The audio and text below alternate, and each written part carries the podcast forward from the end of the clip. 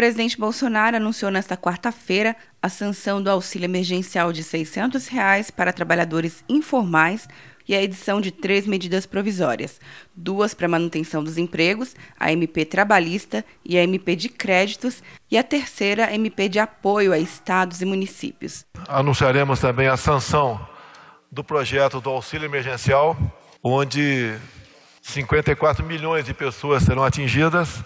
É um custo de aproximadamente 98 bilhões de reais para o Tesouro. É aquele auxílio de 600 reais por três meses podendo chegar a R$ 1.200.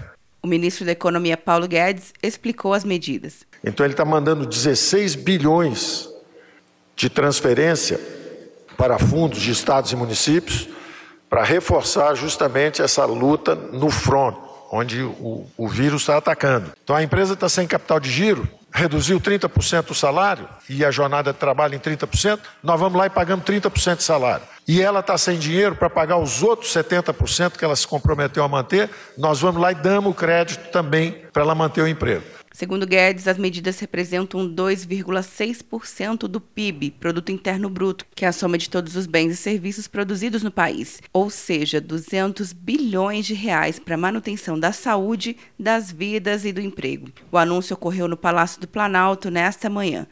Quer um ano sem mensalidade para passar direto em pedágios e estacionamentos? Peça a Veloy agora e dê tchau para as filas. Você ativa a tag, adiciona veículos, controla tudo pelo aplicativo e não paga mensalidade por um ano. Por tempo limitado. Não perca. Veloy. Piscou, passou.